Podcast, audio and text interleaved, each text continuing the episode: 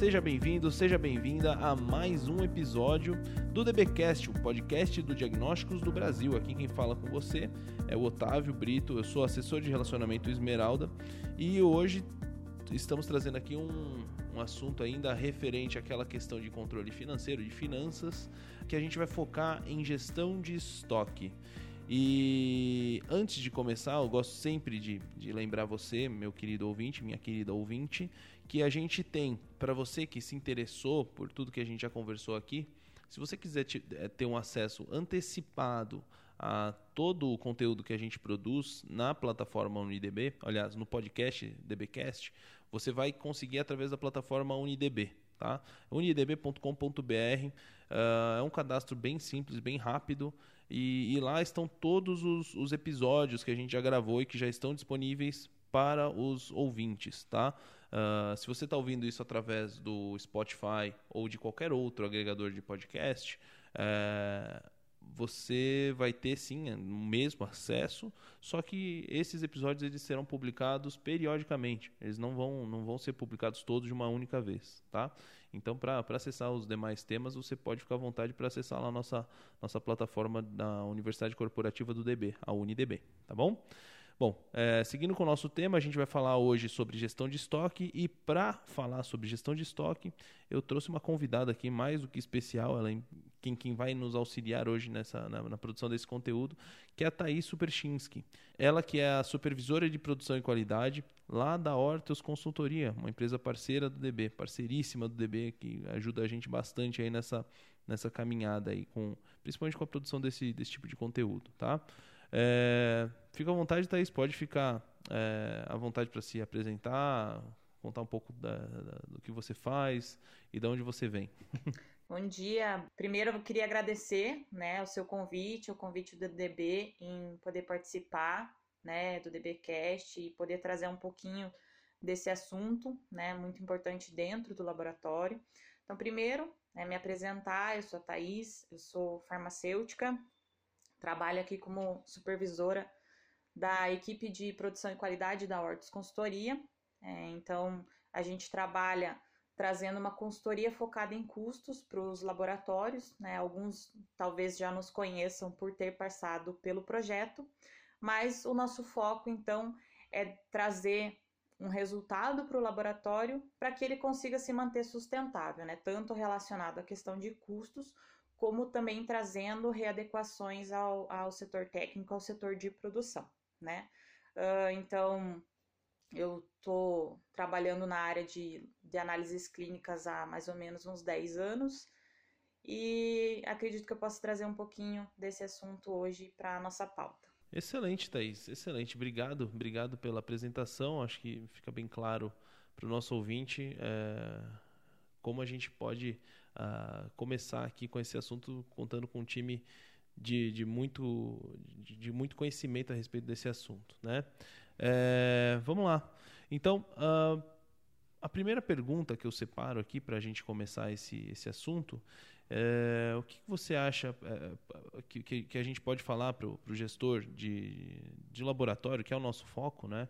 É, por onde que ele deve começar quando ele quer iniciar uma gestão de estoque de qualidade. Não é qualquer gestão de estoque, não é gestão de estoque de qualidade. Então, Otávio, acho que primeiro é importante a gente entender que essa gestão de estoque ela vai envolver vários processos, né? Vai envolver, por exemplo, uh, um processo de avaliação e seleção de fornecedor, um processo de controle da aquisição dos insumos, o controle físico do estoque também, é, o processo de rastreabilidade de uso de todos os produtos e também uma metodologia de tratativa com produtos que eles sejam considerados não conformes.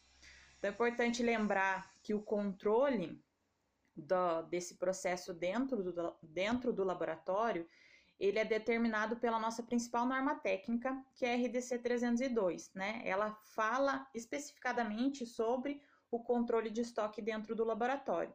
Mas além da RDC 302, a gente também tem outras normas técnicas de acreditação, que são a DIC e a PALC, que também tratam desse assunto. Então, ele é muito relevante dentro do laboratório. Então, o laboratório né, deve se ater a esses itens que a gente comentou aqui, né, esses processos que envolvem a gestão de estoque, e colocar eles em prática de acordo com a realidade de cada laboratório, né, de acordo com a complexidade do serviço. Uhum. Excelente. Então, é, para o gestor né, do, do laboratório é, saber, é, é, fundamental então ele, ele, contar com pelo menos esses, esses fatores aí para poder trabalhar de forma adequada. Isso, né? estruturado, né? É, e, e, como que é realizada a... É claro, né, depois, depois de você ter essa estrutura, é, acho que uma, uma segunda um segundo ponto ali que acho que seria interessante a gente é, pensar a respeito é a questão dos fornecedores. Como que funciona a, a avaliação e a seleção desses fornecedores. Isso é importante mesmo ou não? Não, é extremamente importante, né? Então é recomendado que esse processo da seleção, avaliação, contratação e qualificação do fornecedor ele seja determinado dentro do laboratório através de um procedimento documentado, uma IT, um POP, né, alguma coisa registrada que controle todo esse processo. Então, esse processo ele deve conter a periodicidade, né, que vai ocorrer esses, essa seleção e essa avaliação do fornecedor, mas também os critérios de cada etapa. E esses critérios eles vão ser determinados pelo laboratório, tá? De acordo com cada produto ou cada serviço a ser contratado. Então, por exemplo, é, vamos falar da seleção de um fornecedor de reagente, tá? É importante que o produto que o, o, fornecedor vai me fornecer, ele seja registrado na Anvisa, né? Quando a gente fala de um reagente. É, também é importante, por exemplo, que a gente tenha uma cópia da licença sanitária da empresa para saber se ela está adequada, entendeu? Então, são critérios que o laboratório vai definindo internamente.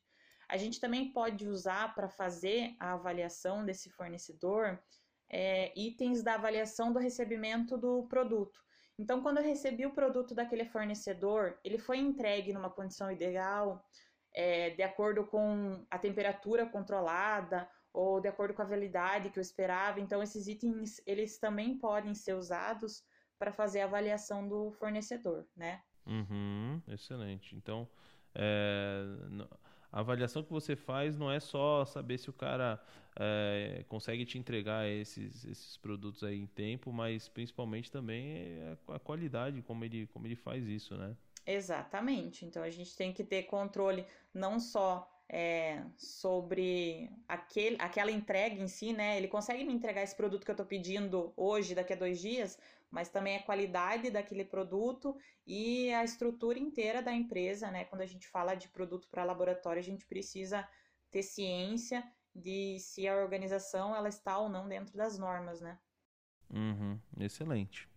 É, outra questão, Thaís, que eu acho que dá para a gente também é, até começar aqui de uma forma mais prática para passar para o nosso ouvinte, para nossa ouvinte, uh, se a gente tem algum passo a passo para começar a organizar a aquisição desses insumos. Existe algum passo a passo aí para facilitar esse trabalho? Então, é, esse controle, geralmente, ele pode ser feito a partir de um sistema específico de controle de estoque, né? Existem sistemas é, só com essa finalidade, existem também módulos do sistema LIS. Hoje em dia, o próprio sistema do laboratório ele já oferece um módulo que tenha esse tipo de controle, mas o laboratório ele também pode fazer isso internamente, né? Por exemplo, com uma planilha de Excel que contenha é, alguns itens que eles precisam ser controlados. Que itens poderiam constar nessa planilha para que o laboratório faça é, toda a organização e o controle dessa aquisição?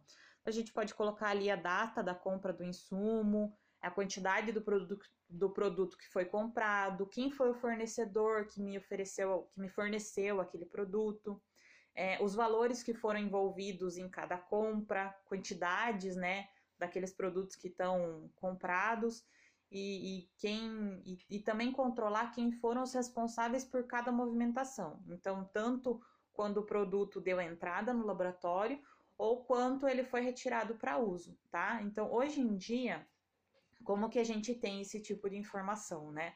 É, já é dever do fornecedor encaminhar esse tipo de informação que viria na nota fiscal física em formato XML. Então, para o laboratório é muito mais fácil fazer o controle, né? Porque o arquivo XML é muito. vai despender muito menos tempo do que um arquivo físico de nota fiscal. E ele é muito mais fácil de controlar essa informação, porque eu consigo retirar do XML todas essas informações que a gente comentou aqui. Então, quando o laboratório ele consegue então, controlar essas informações de maneira organizada, né? Eu consigo organizar tudo isso ali no, dentro do meu sistema ou dentro da minha planilha, por exemplo, eu consigo obter algumas informações, alguns relatórios e indicadores que eles vão proporcionar um controle então do nosso estoque. Então, por exemplo, o laboratório vai conseguir, de acordo com essa da, com a organização dessas informações, saber qual vai ser a sua capacidade de atendimento a partir do controle né, do estoque atual que ele tem. Eu consigo saber, é, por exemplo, quanto eu tenho de recurso alocado naquele meu estoque, qual vai ser a minha previsão de compra para o próximo mês, entendeu? Então, a partir dessas informações, a gente consegue ir retirando outras informações que vão proporcionar um controle efetivo desse, do nosso estoque, dos nossos recursos, né?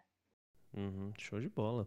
Então, assim, ó, de forma prática, se você que está nos ouvindo aí quiser abrir o, o notebook e abrir uma, uma tabela do Excel, volta um pouquinho o, o episódio aqui para a parte em que a Thaís cita os pontos que são fundamentais para você é, criar esse, esse controle, é, se você ainda não tem, né?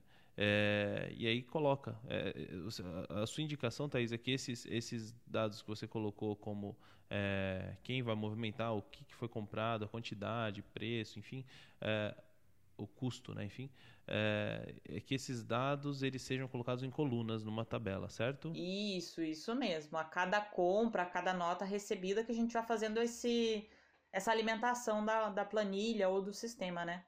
Uhum. E, e o XML que é fornecido pelo pelo fornecedor, fornecido pelo fornecedor, né? Difícil isso. Mas é, o XML que é enviado pelo fornecedor, é, ele pode é, existe assim alguma forma mais mais uh, simples, mais fácil é, eu digo que não dependa de um sistema em si, que você consiga extrair as informações do XML e passar para esse para essa tabelinha de Excel. Existe, você sabe se existe alguma coisa assim mais fácil? Ou você depende necessariamente de um sistema que faça isso, um, como se fosse um depara, né? É, eu sei que se a gente conseguir formatar o Excel, ele consegue recuperar essas informações e transformar numa planilha mas ele depende de uma configuração, ele depende de alguém que tenha um conhecimento um pouco mais avançado, né? Ou então você vai abrir o XML e copiar essas informações, né, de maneira manual, mas daí ele acaba vindo do mesmo jeito que você digitar uma nota manual, Uma né? nota fiscal, exato. É. É, o ideal, assim, eu sei, eu sei que existem alguns é, alguns sistemas em que você consegue dar entrada nos produtos com um leitor de código de barra, né? Uhum, na, na, na, nota fiscal, provavelmente, enfim, ou, ou, ou, subindo o XML ali mesmo no sistema.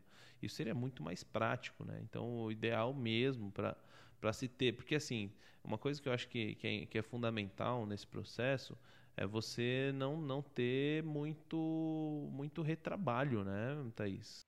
É, além do retrabalho, é a possibilidade de você inserir uma informação inadequada, né, Otávio? Então, tudo que é muito manual, a gente sabe que tem uma chance de erro, né? Uhum.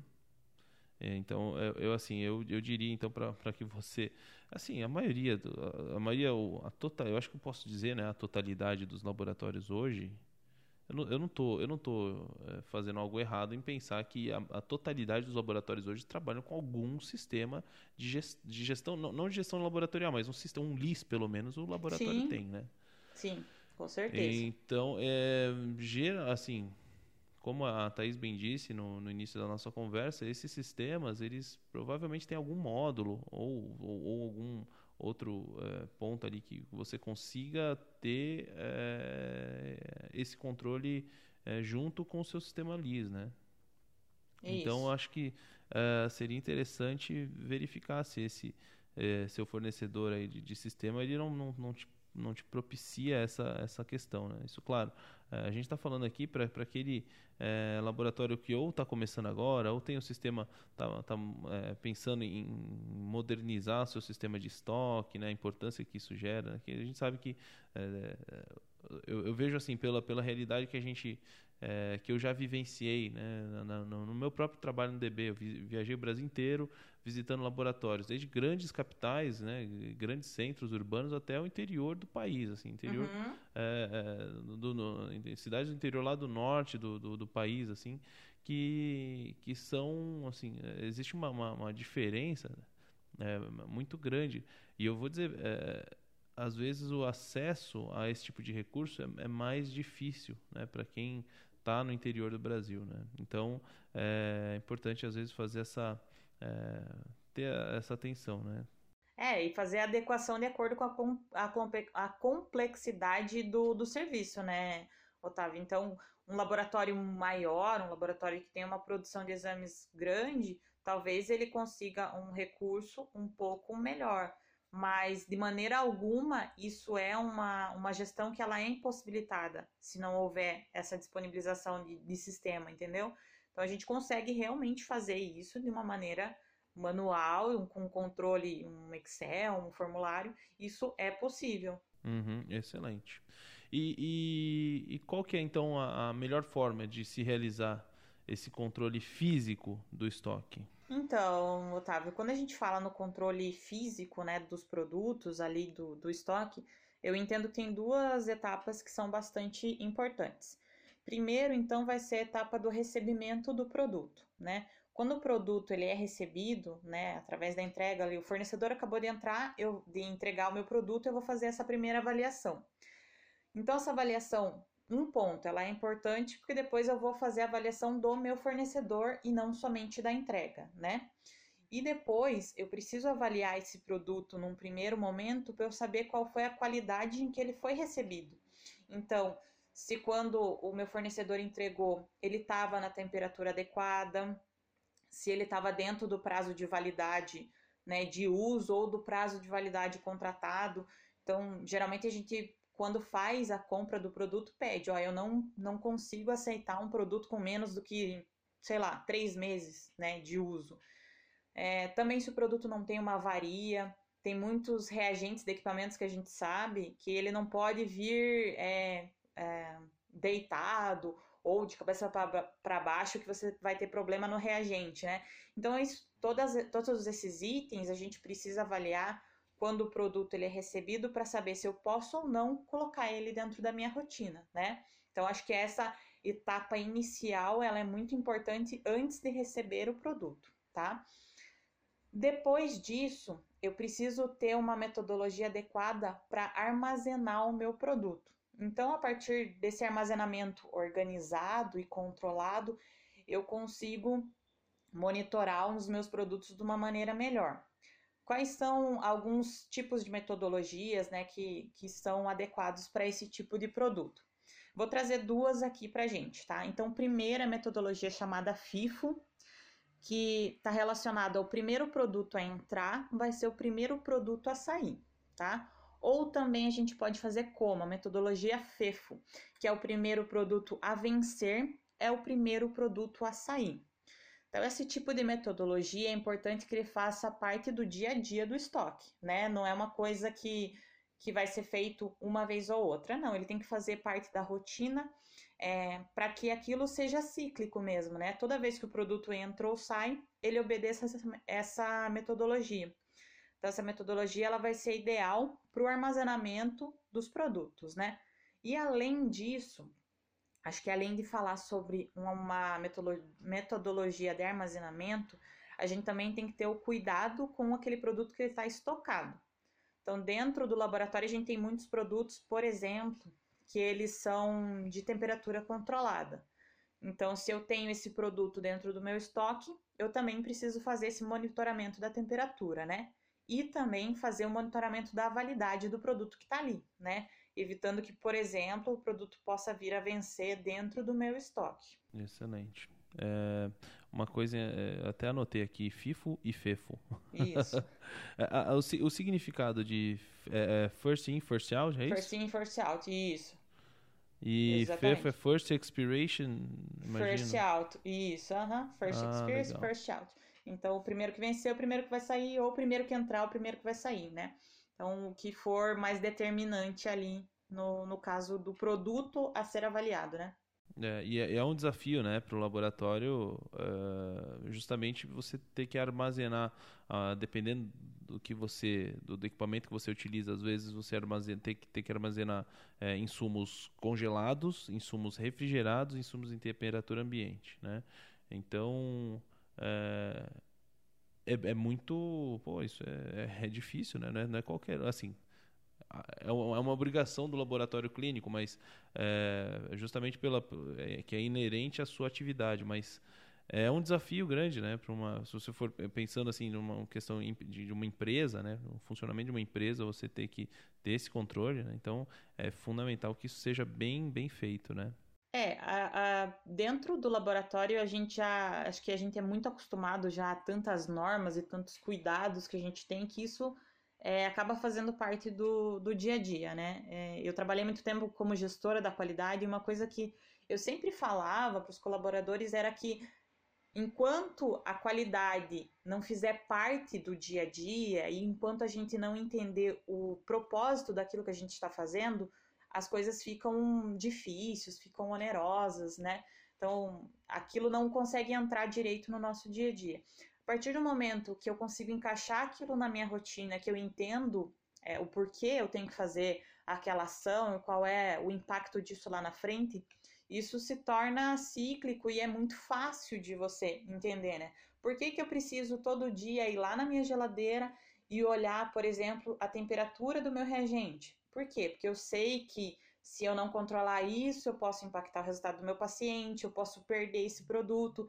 Então, a partir do momento que a gente entende a importância dos pontos, a gente coloca ele normalmente no dia a dia e se acostuma a fazer. Lógico que existem muitos pontos realmente dentro do laboratório que a gente precisa cuidar, mas né, é importante, acho que isso colocar isso no nosso dia a dia e fazer com que ele realmente aconteça, sabe, Otávio? E isso é, essa, essa visão de qualidade é fundamental, né, Thaís? Isso é uma das coisas que a gente sempre fala, é, eu sempre falo para os meus clientes, né, no, no, nas visitas, isso, essa visão, essa preocupação tem, tem que estar tá enraizada, né, não só no gestor, mas principalmente na equipe inteira, né. É, e, e, o que, o que, você, você comentou né, a respeito de como a gente mantém essas questões, né?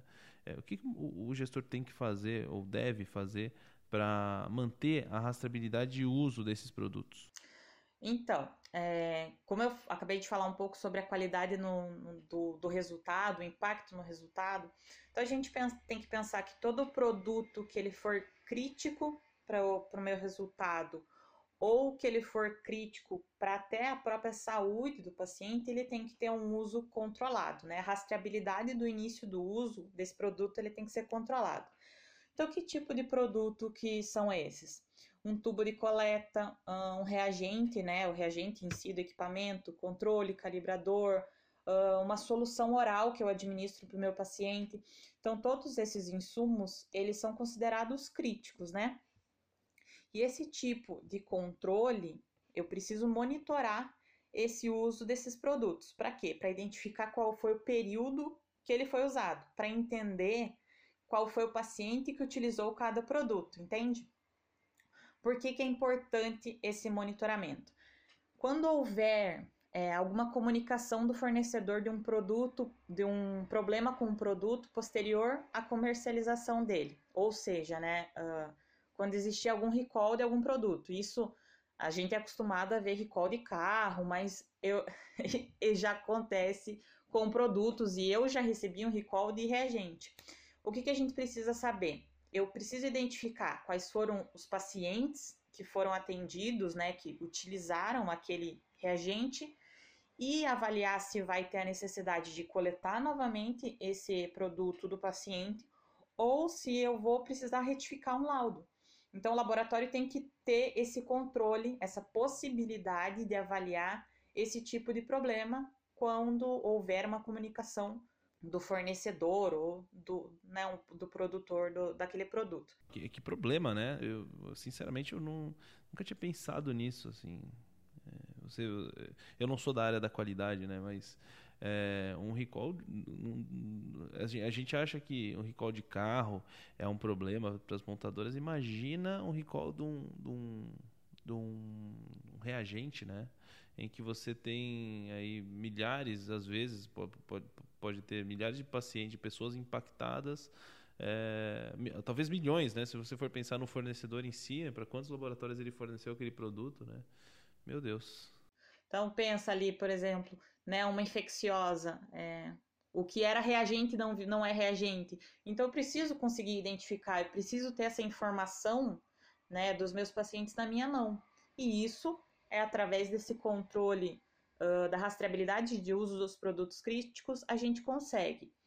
Esse também é um outro item que às vezes dá uma dor de cabeça dentro do laboratório, né? Como que eu vou fazer isso? Meu sistema não faz isso. Como que eu vou colocar isso em, em prática? Um formulário, ele é suficiente para esse tipo de controle, né? Você identificando ali no formulário qual era o produto, a validade, é, o lote, quem foi que abriu, quando abriu, principalmente quem, quando foi aberto, né? Data, horário ou a partir de qual paciente ele foi aberto, você consegue controlar essa informação depois com o teu é, verificando essa informação junto com o teu LIS, né? Então, esse controle, ele é, acho que talvez mais simplificado do que o controle de estoque em si, mas ele é crucial para a gente conseguir avaliar ou não algum, produto, algum problema uh, no resultado dos nossos pacientes, né? É, então talvez aí então uh, esse controle se eu sinceramente nunca nunca tinha assim tem uma, uma, uma, vivência é, não tão grande imagino quanto a sua em qualidade mas na época que, que eu trabalhava na bancada o registro de abertura de registro é normal a gente registrar a data né o lote e tal no, no sistema no equipamento e tal mas eu nunca tinha pensado em registrar o nome do paciente, né? O último paciente que a gente realizou com kit com lote tal, né? E o primeiro que a gente realizou com lote eh, outro, sei lá, lote X, lote Y, né? Isso é Se genial, você consegue né? rastrear exatamente o paciente, fica muito mais fácil, né? Mas se eu faço esse controle, por exemplo, por dia, eu posso ter ali é, uma quantidade maior de pacientes a verificar, né, quando houver um recall. Então, pode, pode dar um trabalho maior quando houver esse tipo de problema. Então, se você conseguir identificar exatamente qual paciente teve é, o atendimento a cada produto, é 100%. Muitas vezes isso é difícil, né, porque se você tiver ali 8, 10 boxes de coleta, fica difícil você conseguir ter isso exatamente. Mas faz o registro de insumo crítico né, por dia, por horário, por box, a gente consegue depois bater essas informações é, com o relatório do sistema LIS e verificar se houve ou não algum problema. Então, é o tipo de. É como um backup, sabe? É o tipo de situação que você não quer usar. Você não quer usar o backup, você não quer precisar usar o teu seguro do carro. Mas se precisar, você tem que ter aquela informação na mão, né, Otávio? Então, não vai usar, mas tomara que se precisar usar que seja fácil, né? Exato. É, enfim, deixa, deixa eu até trazer aqui para uma reflexão, então, Thaís. Numa situação como essa, em que a gente precisa. Isso eu só estava pensando em reagente, né? Para o reagente é mais fácil, imagino, porque você vai usar um reagente por vez. Agora, tubo, é, agulha, seringa, enfim, sumo de coleta, você usa vários ao mesmo tempo, né? Em vários boxes diferentes, como você bem disse. É, eu, eu já, já visitei alguns clientes que trabalham com aquele sistema de ilhas. Não sei se você já chegou a visitar algum cliente assim, mas é, é, com, com, uma, com, a ilha de, de, insumos da coleta. Né? Então, é, como que funciona? O, o, o, paciente faz o cadastro na recepção.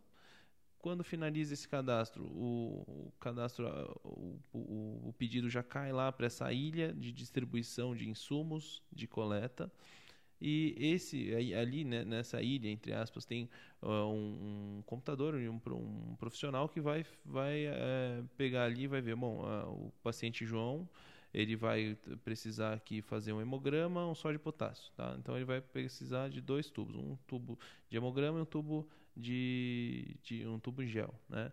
É, se ele tiver isso centralizado ali, ele já fornece já. Então o que, que acontece? O coletador vai até essa ilha, pega a, a caixinha ali com os dois tubos já etiquetados, né, daquele paciente.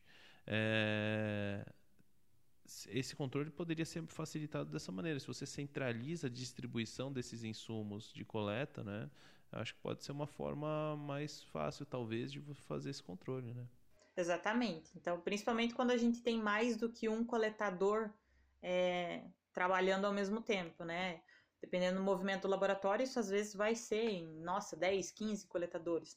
Então, se você tem um, um estoque né, um estoque de bancada, às vezes a gente chama de estoque de bancada, eu chamava assim, é, centralizado, então você faz o controle a partir daquele estoque. Pode ser que você tenha um, um lote com o coletador 1, um lote com o coletador 2, mas você vai diminuindo essas possibilidades, entendeu? A partir do momento que você tem um estoque é, controlado, um estoque mais central controlado.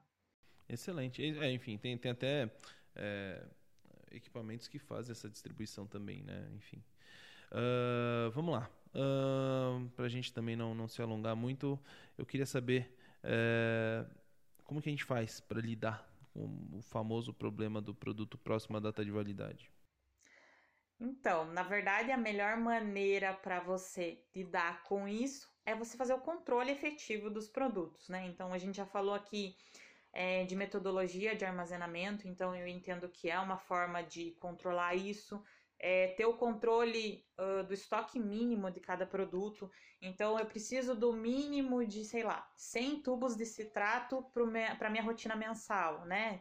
Então ter esse estoque mínimo e também fazer o monitoramento da validade daqueles produtos. Por quê? Porque assim você consegue diminuir os desperdícios e você consegue também verificar quando existe essa, esse problema, né? Então, por exemplo, eu tenho ali uh, um tubo de citrato que vai vencer daqui a 15 ou 20 dias. Então, primeiro que esse monitoramento ele tem que ser periódico dentro uh, do laboratório, né? Então, dentro do posto de coleta ou da unidade hospitalar. Então, eu preciso fazer essa verificação de prazo de validade de maneira cíclica, né?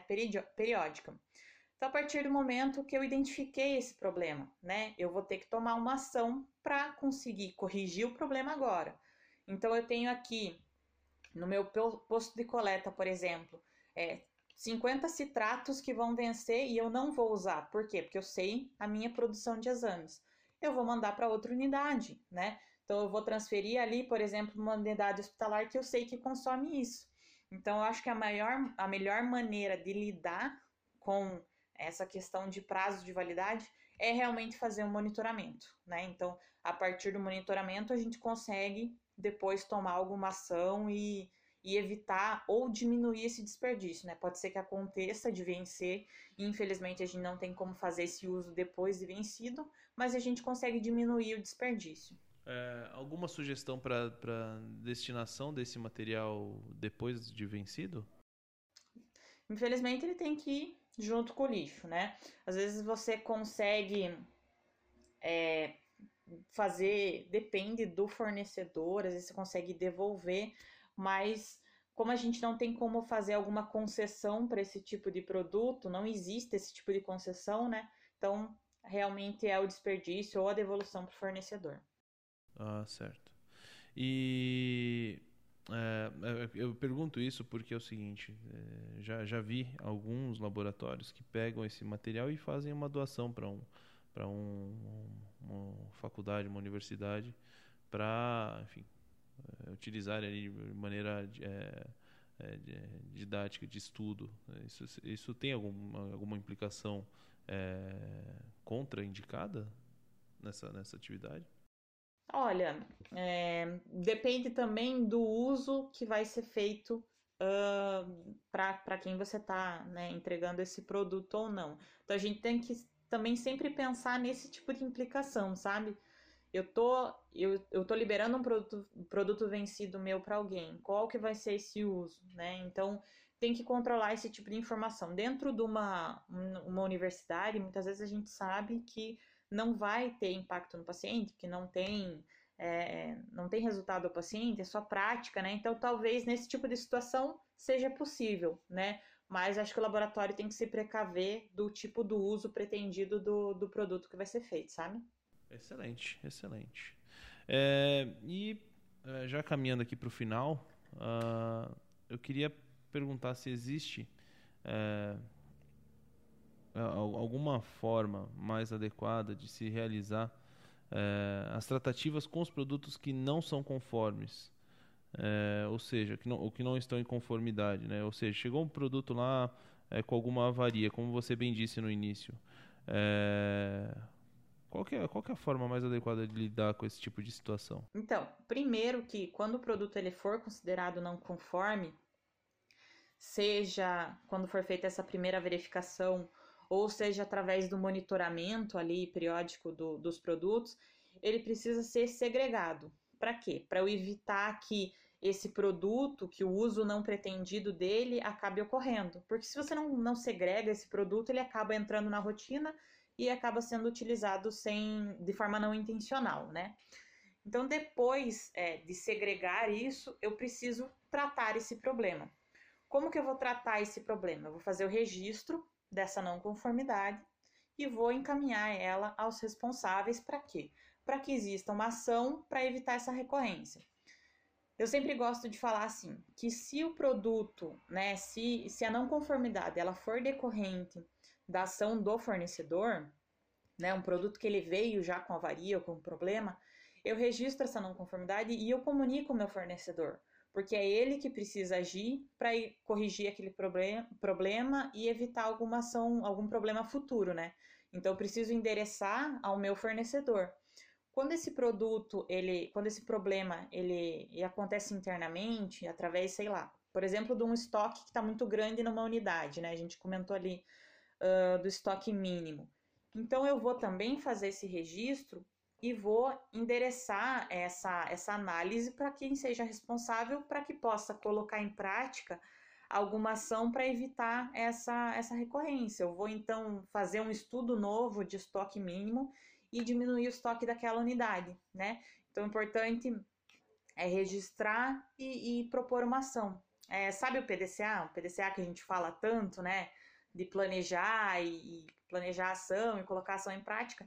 Essa é uma oportunidade ótima de colocar o PDCA em prática, né? Então, a partir da não conformidade com o produto, eu realmente fazer análise né, do porquê aconteceu aquela não conformidade e tratar ela para evitar a recorrência. Uhum. Excelente. É... Fica a dica aí, né? É... Importante que a gente saber que se é, se é do fornecedor, a gente tem que entrar em contato com ele. Né? Ele precisa saber o que, que o produto está.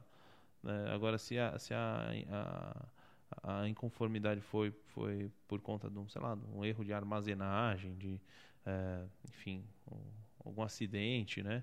É, interno, é, isso é preciso ser tratado né, da, da melhor maneira possível. Certo? Para a gente finalizar, eu queria saber a sua opinião, se você tem alguma dica, alguma, é, alguma sugestão para o nosso ouvinte, para a nossa ouvinte a, a, respeito de alguma dica assim valiosa que você queira deixar como é, orientação para que enfim, quem, quem esteja ouvindo aí faça ou inicie ou melhore a forma como uh, lida com a sua gestão de estoque? É, eu acho que um item é, principal, assim, central de tudo isso é a organização, Otávio. Então, a partir do, do, do momento em que a gente tem a organização de todas as informações, a gente consegue realmente monitorar né, o processo. E a partir do momento que eu monitoro, eu faço a gestão efetiva do meu estoque, eu vou, conseguir, eu vou conseguir vários ganhos. Eu vou ter ali um monitoramento dos meus recursos que estão é, alocados, eu consigo planejar os recursos, né? Como que eu vou fazer ou não uma compra, é, como que eu vou diminuir o desperdício com o produto que está vencendo, é, além, lógico, de tudo que a gente falou com rastreabilidade do uso do produto e adequação à norma, né? Então, havendo, acho que a organização né, das informações, a gente consegue monitorar e controlar todo esse processo. Excelente, Thaís. Excelente. É, acho que é um, é um, são dicas valiosíssimas né, que a gente trouxe aí para o nosso ouvinte. E, enfim, queria te agradecer é, agradecer sua, sua participação, agradecer é, todo, todo o conhecimento que você compartilhou aqui com a gente hoje. E também agradecer ao nosso ouvinte, a nossa ouvinte que, que nos acompanhou até aqui. Né? Se, se, se enfim, ficou alguma, alguma dúvida, alguma, é, algum questionamento, fique à vontade para entrar em contato conosco através dos canais que a gente vai sempre disponibilizar para você aí no, nas nossas plataformas de, de divulgação. Tá? É, Thaís, obrigado. É, foi, acho de extrema valia aí toda essa conversa. Tenho certeza que foi muito útil para o nosso ouvinte. É, quem, quem já tinha algum conhecimento de gestão de estoque, eu não tenho dúvida de que é, pensou ou enxergou essa questão de uma maneira um pouco diferente depois dessa conversa. E para aquele que quer começar ou que se interessa pelo assunto, eu não tenho dúvida de que é um material aqui de muito é, valor para quem, quem pretende é, se estruturar e melhorar a forma como lida com, com o estoque da, da sua empresa, do seu laboratório, no caso. É, exato, Otávio. Acho que a gente tentou trazer aqui algumas informações cruciais para todo esse processo, né? Para acho que dar aquele estalo no pessoal para começar a fazer ou para verificar o que já está sendo feito, né? Então eu também me coloco à disposição, né? Se houver a necessidade de, de, de, alguém entrar em contato, né? Tanto com vocês com o DB como com nós da Hortus aqui. Então a gente se coloca à disposição e eu mais uma vez agradeço a você e a toda a equipe do DB aí por essa oportunidade de trazer esse tipo de assunto aos nossos clientes, né? Ah, imagina, é um prazer enorme. Né? E, havendo é, a necessidade, a gente perceber que o ouvinte pediu mais algum assunto específico, ele quer, ah, quer que a gente aborde com mais detalhe algum desses temas aqui que a gente tratou, não tenha dúvida que eu vou chamar de novo, viu? Ah, pode chamar, Otávio. Eu adorei. foi, foi excelente. Gostei muito, viu? Obrigada tá mesmo. Certo também gostei bastante, Thaís. Espero que o nosso ouvinte também, a nossa ouvinte também. Certo?